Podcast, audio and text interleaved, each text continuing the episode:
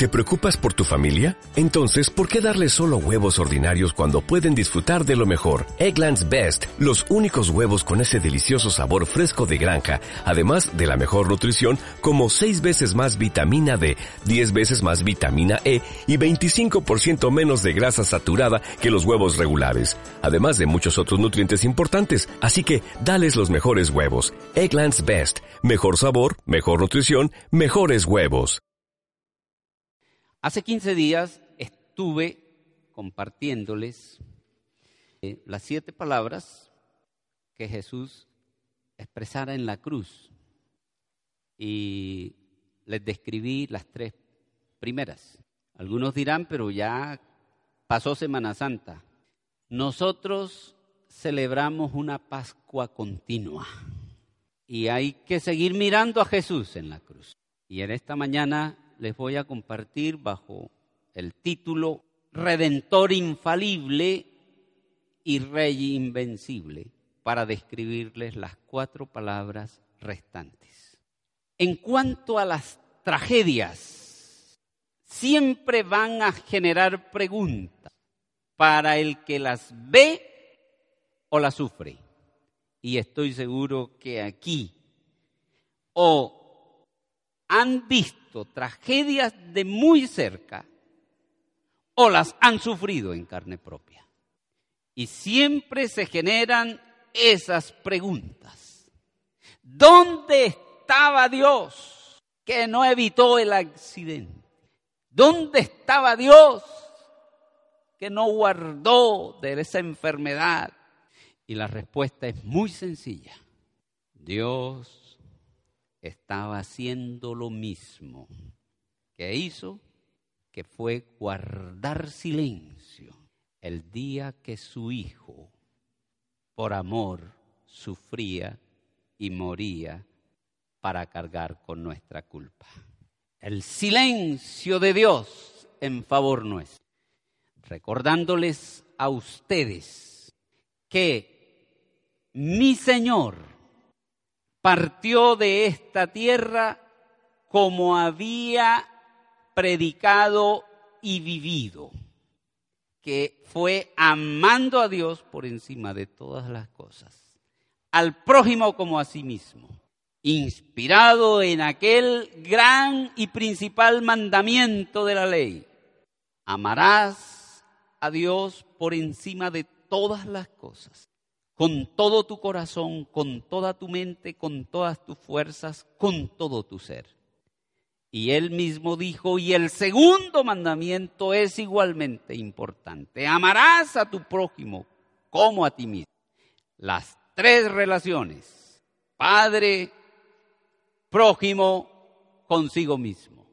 Y las tres primeras palabras que les describí hace 15 días a los que vinieron, el enfoque fue hacia el prójimo. Primera palabra. ¿Se acuerdan? Padre, perdónalos porque no saben lo que hacen. Intercedió por los verdugos. Segunda palabra. Desde hoy estás conmigo en el paraíso. Él allí le otorgó perdón a quien lo quiso. Y la tercera palabra fue Mujer, he allí tu hijo. Hijo, he allí tu madre. El Señor proveyó para los que estaban bajo su responsabilidad. Enfoque hacia el prójimo. La cuarta y la quinta. Lo vamos a encontrar como redentor cargando nuestros pecados. Y la sexta y la séptima van a tratar sobre él como el rey invencible. Entonces, la cuarta y la quinta lo relacionamos como un redentor infalible.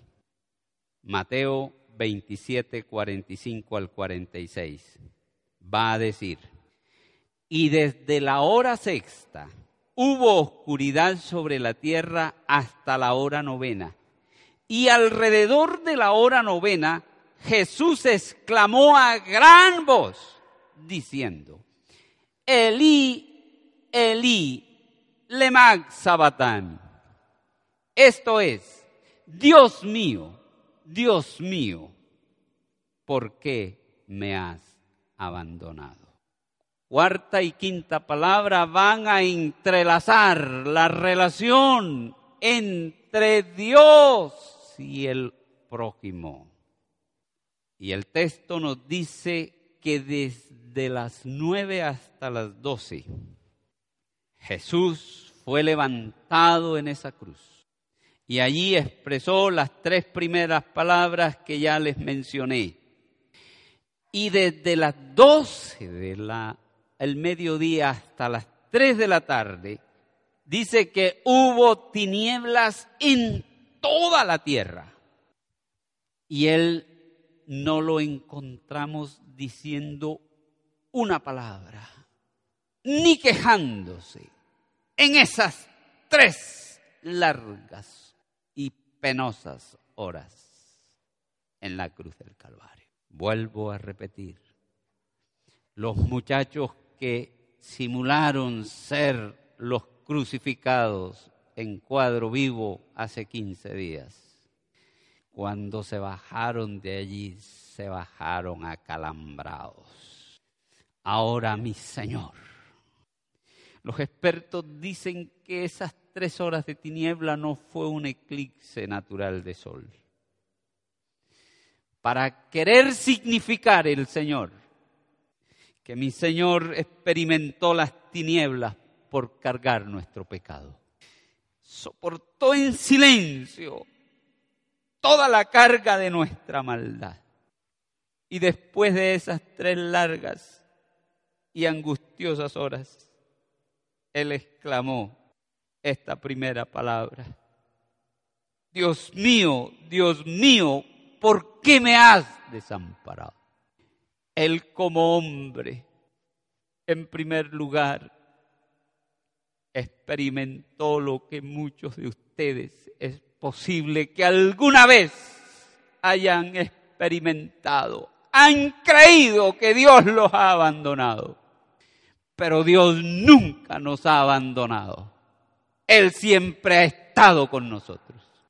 Y el escritor Mateo dice, para que se cumpliera la escritura. Jesús lanza esta expresión. En Salmo 22.1 lo dice. Textualmente en Mateo coge aquella cita y la inserta aquí. Dios mío, Dios mío, ¿por qué me has desamparado?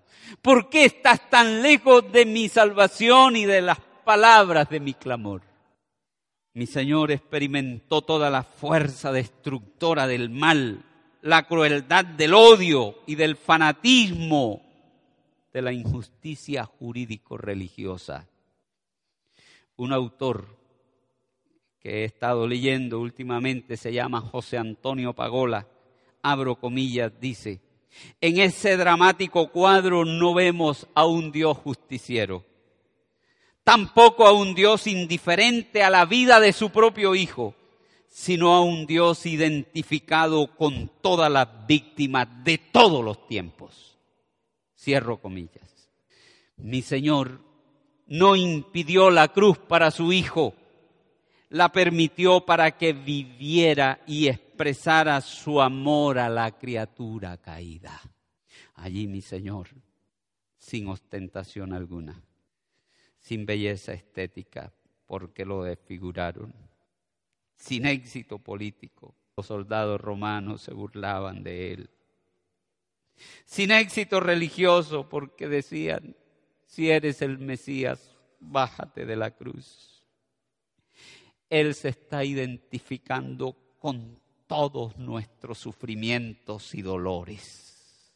Ni siquiera se dejó provocar de aquellas palabras que le decían, a otro salvó, que se salve a sí mismo.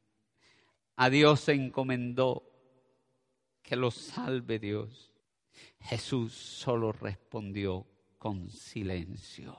Y en medio de dos malhechores, lo que nos recuerda es que el Dios con nosotros sufre tanto con el que se arrepiente como con el que no se arrepiente. porque quiero decirle, Dios no es indiferente con el que atraca en la calle. No es indiferente con el que cae bajo el rigor de la droga.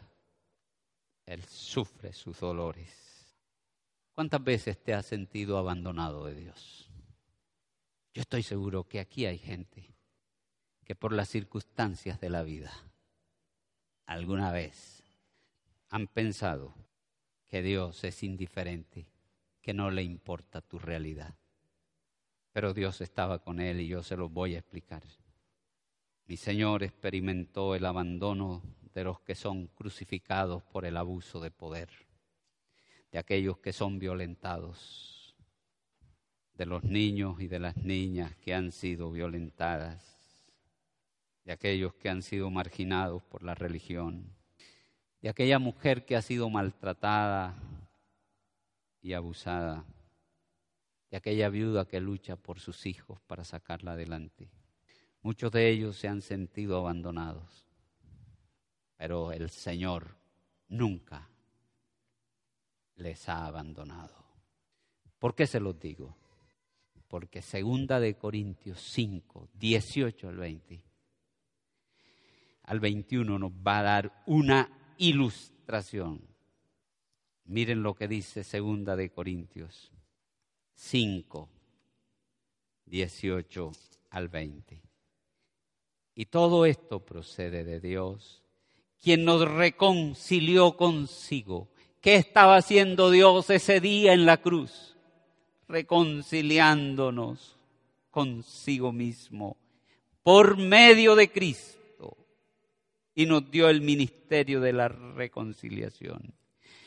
A saber que Dios estaba en Cristo, Él estaba allí como sigue estando con nosotros, reconciliando al mundo consigo mismo, no tomándoles en cuenta a los hombres sus transgresiones, y nos ha encomendado a nosotros la palabra de la reconciliación. Y por eso en el versículo 21 él termina diciendo, al que no conoció pecado, por nosotros lo hizo pecado, para que fuésemos hechos justicia de Dios en él. Eso era lo que hacía Dios. Y no le evitó la tragedia a su hijo, porque justamente estaba pensando en cada uno de nosotros. Entonces, visto de esta manera, se quedan sin argumentos los que juzgan a Dios diciéndole que a Él no le interesa el dolor humano, que es indiferente a los que sufren, que parece que no le prestara atención a las injusticias que se han cometido en este país, las que se cometen en los países vecinos. Aquí a Él lo vemos vulnerable y humillado que sufre con nosotros los dolores de los verdugos hasta la misma muerte. Nuevamente abro comillas, José Antonio Pagola dice, nos dice que nuestra miseria le afecta, que nuestro dolor lo salpica. Él está en todos los calvarios de este mundo. De manera práctica entonces, quiero decirles que por más difícil que te esté tocando atravesar, tú no has estado como Cristo en la cruz. Y yo quiero decirte, Él está contigo, no te ha dejado ni te dejará jamás.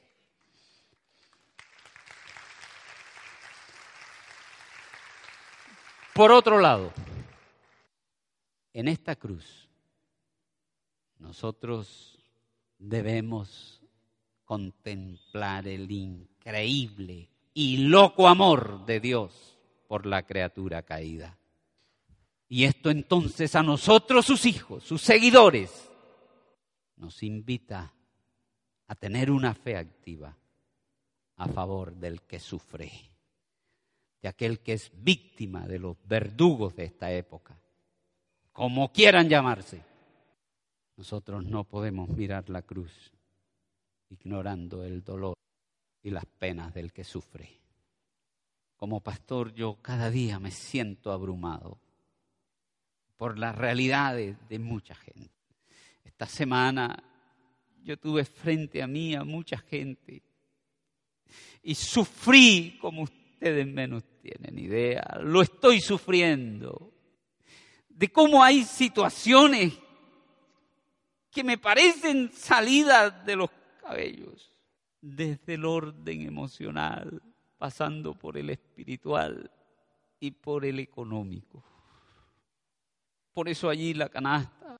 Ustedes no tienen idea de cuánta gente está necesitando quizás lo que a ti mínimamente te está sobrando.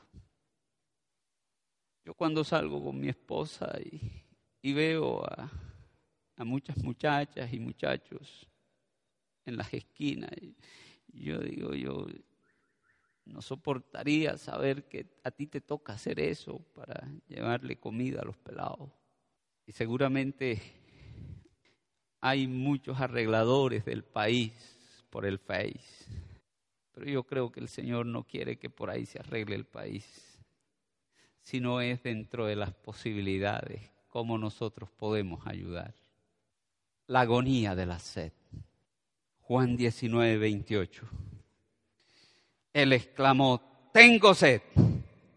Es la primera palabra que denota el sufrimiento físico de Jesús.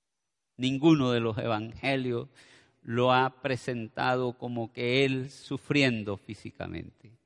Y es innegable que esta sed era física, porque Él desde las seis de la tarde al menos del día anterior él estaba sufriendo el dolor de que uno de sus amigos lo entregara.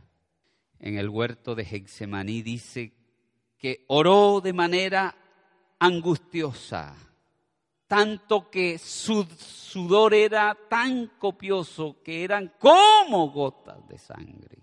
Era un comparativo, no dijo nunca el texto que él sudó sangre lo han llevado a un juicio por demás injusto. Le violaron el debido proceso. Fue un juicio express. Y al final de cuentas, sin prueba alguna, ordenan crucificarle, dándole bofetadas, escupitajos, bofetadas. El rostro que tanto anheló ver Moisés estos irracionales ahora lo están escupiendo y abofeteando. Latigazos por doquier, obligado a llevar una pesada cruz. Posiblemente el último líquido que él había tomado era el vino en la cena. Pero, al igual que las tinieblas que él sufrió por causa de cargar nuestro pecado, también él experimenta la sed de aquel que no está teniendo relación con Dios, para que nadie tenga que sufrirla de aquí en adelante.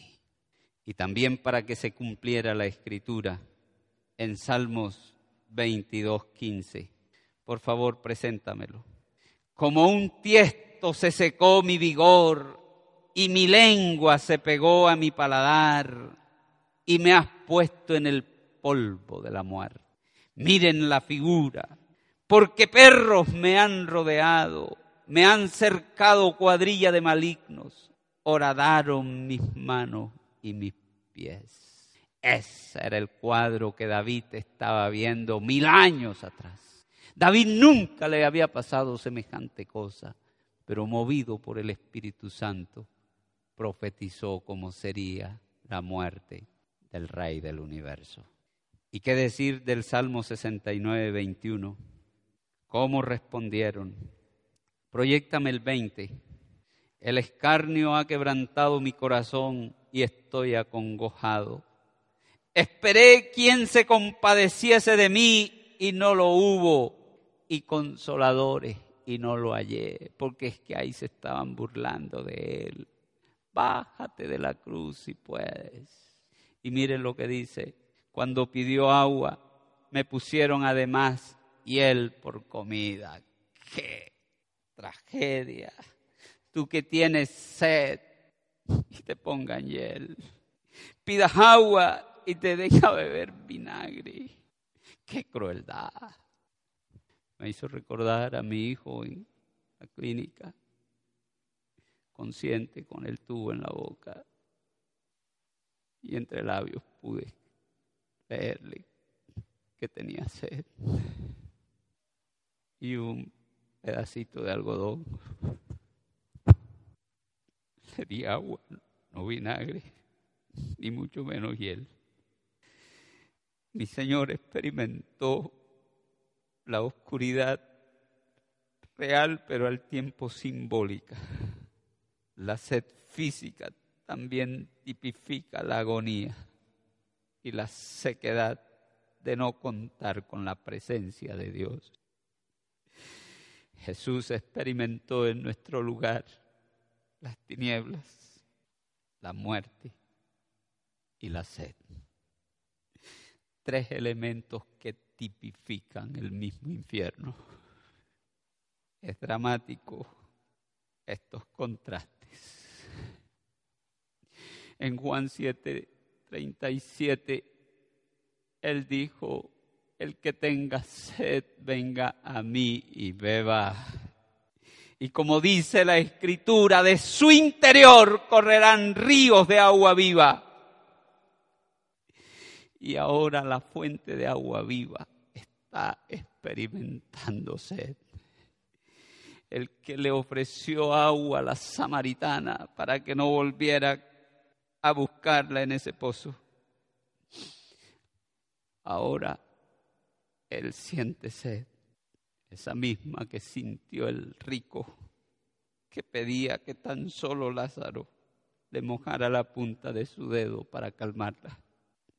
Jesús la padeció para que nosotros nunca jamás sintamos la sed de la ausencia de Dios. El que hoy siente sed de Dios es porque no está creyendo y no está viniendo a Él, que es la fuente de agua viva. Así que si aquí hay alguien que aún no le ha rendido la vida al Señor, hoy es el día. Que mire a la cruz, que mi Señor soportó las tinieblas y la sed para que usted no tenga que experimentarla. Y la sexta y la séptima palabra nos van a presentar a Él como el rey invencible. Las tres primeras lo presentan como modelo en favor del prójimo. La cuarta y la quinta, sufriendo en nuestro lugar el rigor por nuestros pecados. Y, la más, y las dos últimas lo proclaman a él como victorioso sobre la muerte y el pecado. Aquí sus palabras no son de quejas desesperadas de un moribundo derrotado y resignado, sino un grito que proclama la victoria. Él dijo, consumado es. Y en el griego esa expresión es tetelestai, un verso, un verbo, perdón, que denota un logro que permanece en el tiempo. Un solo sacrificio, como lo dice Hebreos 10:12. Pero Cristo habiendo ofrecido una vez para siempre un solo sacrificio por los pecados, se ha sentado a la diestra de Dios. Esto nos indica que nosotros no tenemos que completar nada porque la obra del Señor ha sido perfecta. Consumado es. Tetelestai. He vencido. Fue lo que dijo Jesús. No fue una derrota, fue más bien una victoria. He vencido al diablo y al pecado. Mis amados hermanos. Y yo no entiendo cómo todavía hay gente, y espero que no esté en este auditorio, que crea que todavía Él tiene que completar la obra que Cristo hizo en la cruz del Calvario. Mi Señor hizo una obra completa. Aquí a nadie que ha puesto su confianza en Jesús le falta un centavo para el peso. Hay gente que cree que si se porta mal Dios deja de amarlo. Y si se porta bien Dios lo ama más. Dios te ama porque te amó. Punto. Y lo demostró en la cruz del Calvario. Si aquí alguien duda del amor del Señor, que mire en la cruz. Consumado es. Mi Señor había prometido la redención de la humanidad cuando le dijo a la serpiente en Génesis 3:15, Pondré enemistad entre ti y la simiente de la mujer. Tú le herirás en el calcañar, en el talón, pero ella, la simiente de la mujer, te aplastará la cabeza. Y eso fue lo que logró mi Señor en la cruz del Calvario, aplastar de una vez para siempre al diablo y a todas sus potestades. Y el ángel, y, el apóstol Pablo, perdón, en Colosenses 2, 13 al 15, nos lo va a ilustrar. Que nosotros estando muertos en nuestros delitos y pecados, el Señor nos libró, quitando el acta de decretos que nos era contraria, clavándolas en la cruz y exhibiendo públicamente al diablo y a todo su séquito de demonios triunfando sobre ellos en la cruz del Calvario.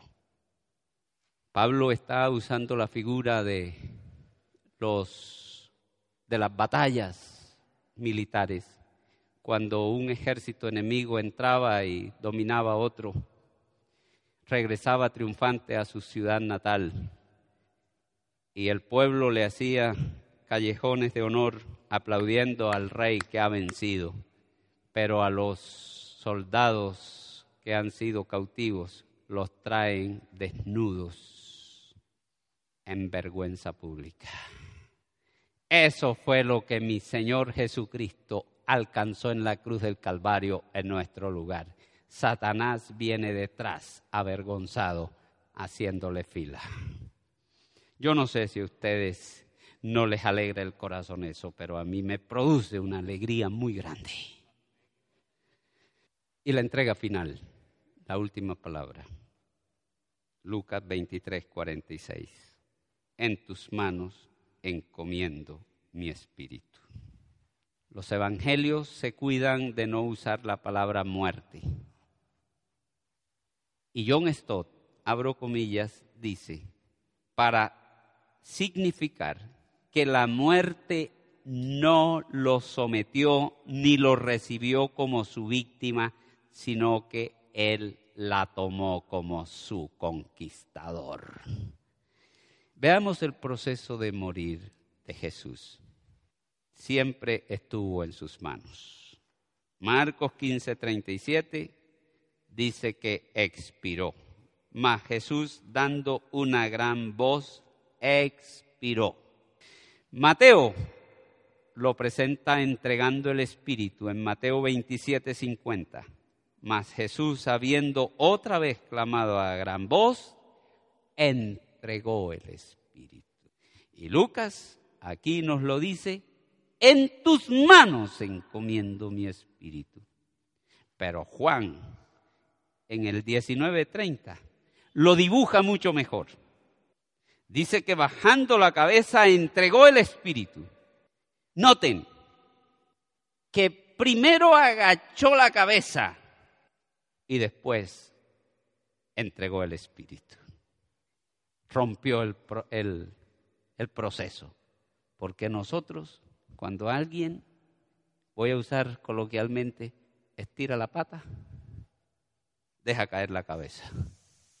Jesús. Eh, primero inclinó la cabeza, perdón, y luego entregó el Espíritu. Qué belleza. Esto para indicar que su muerte fue un acto voluntario. nadie le quitó la vida. Él la entregó. Juan 10, 18 dice, nadie me quita la vida, sino que yo mismo la pongo. Tengo poder para ponerla y tengo poder para volverla a tomar. Este mandamiento lo recibí de mi Padre. El Señor pudo haberse librado de la muerte y del dolor cuando hubiese querido. Pero ¿saben por qué no lo hizo? Porque estaba pensando en todos nosotros. Yo no entiendo cómo hay gente que todavía no comprende el amor del Señor. El Señor entonces definió el tiempo, definió el lugar y definió la manera de partir. Y lo que el Señor nos está invitando es a seguir su modelo, entregar y encomendar nuestras vidas al Señor. Porque díganme, ¿en qué lugar está más, segura nuestra vida sino en el Señor? E incluso para el tema de partir de esta tierra. Yo estoy seguro que aquí nadie quiere morir. Como dijera el, el difunto que se murió cuando lo entrevistaron. ¿Usted se quiere morir? Oh, yo no me quiero morir, ni de viejo. Pero tampoco debemos tenerle miedo a ese proceso, porque estamos en las manos del Eterno. En ningún lugar estamos más seguros que en las manos del Señor. Y esto yo lo aprendí con la separación de Eduardito. Yo y mi esposa y toda mi familia ya aprendió esto, que no estamos llamados a apegarnos a la vida de nadie. ¿Quién nos ha dicho que los hijos son propiedad nuestra? Le pertenecen al Señor. Lean Biblia. Herencia de Jehová son los hijos, nosotros la administramos. Disfrútalo todo lo que más puedas. Pero no te apegues a ellos porque se te van a ir, o sea, para casarse, para otra ciudad, o en el peor de los casos, como a nosotros nos tocó despedir a Eduardito. Ese día que él se accidenta, papi, ya sabes, me accidenté, papi, te amo mucho, tú eres el mejor papá del mundo. Si el Señor quiere sacarnos en bien de esta, yo viviré para amarlo y adorarlo. Pero si no, papi, usted viva la vida tranquilo y siga predicando que hay que estar preparado, porque yo me voy, estoy listo para irme a gozar la eternidad con el Señor. Pues yo no quería que eso pasara y le dije, hijo, eso no va a pasar ahora. Sin embargo, fuimos a la sala, mi esposa y yo nos arrodillamos y le dijimos, Señor, no entendemos lo que está pasando y no necesitamos decirte qué queremos. Si tú tienes otro plan superior al nuestro, está en tus manos. Hágase tu voluntad. Cuando el médico nos dice el diagnóstico, dice es de muy mal pronóstico. Vuelvo a meterme solo a un baño. Me arrodillé y le dije, Señor, no tengo dudas que tú tienes poder para cambiar diagnóstico y pronóstico. Te voy a pedir que me concedas una de las dos peticiones que te voy a hacer. Si me lo vas a dejar, lo quiero restaurado plenamente en sus capacidades. Y si no, Señor, ya puedes disponer de él. Ocho días después, fue mi esposa la que nos convocó, a Jorge, a Lady, a Efraín y a mí en el cuarto. Y no me puedo olvidar de su oración. Arrodillados delante del Señor, ella dijo, Señor, lo que vayas a hacer, hazlo pronto. Y ya ustedes saben que Él se fue. ¿Esa fue una tragedia para nosotros? Sí. ¿Nos dolió? Mucho. Pero nosotros hemos vivido esa realidad en función de lo eterno. Porque aquí mucha gente, a raíz de esa partida, se consagraron al Señor como nunca lo habían hecho. Y los auditorios que Dios me ha abierto han permitido que mucha gente llegue a los pies del Señor. Porque mi vida y mi ministerio y predicación fueron transformadas por completo a partir de allí. Yo no entiendo todavía por qué hay gente que se aferra tanto a este mundo y a esta vida. Disfrútela intensamente todo lo que más pueda, pero viva la partida como algo natural, un proceso de la vida. Eso fue lo que el Señor nos está enseñando allí. En tus manos encomiendo mi espíritu. ¿En qué lugar está más segura la vida del hombre? Sino en las manos del Señor. Y él lo dijo, el apóstol Pablo. Para mí el vivir es Cristo y el partir es una ganancia. ¿Ustedes creen que él estaba loco? No, estaba más seguro. Así que mis amados hermanos, el Señor Jesús en la cruz del Calvario es nuestro modelo de seguir viviendo y partiendo de esta vida enfocado en los otros. En la cruz del Calvario Él permitió la reconciliación con Dios para que nadie la sufra. Y como el Rey invencible, nosotros estamos llamados para adorarle y servirle. De aquí en adelante, el que entiende el amor del Señor se aparta del pecado, no por miedo al infierno, se aparta del pecado porque no quiere ofender al que lo libró del infierno. Vamos a hacer buenas obras, sí, todas las que más podamos, pero no para ganarnos el cielo, sino porque nosotros representamos al cielo. Bendito sea el nombre del Señor por los siglos de los siglos. Inclina tu rostro allí, amado hermano, y dile al Señor que tú quieres vivir en esta vida y aún partir de esta tierra enfocado en servir al otro. Oh, oh, oh, ¿Necesitas ayuda? En O'Reilly Auto Parts te ayudamos. ¿Necesitas algún consejo? Te aconsejamos. Nuestros profesionales en autopartes están siempre disponibles para ayudarte a encontrar lo que necesites. Excelente servicio al cliente es solo una de las ventajas que ofrece O'Reilly Auto Parts. Los profesionales en autopartes. Oh, oh, oh,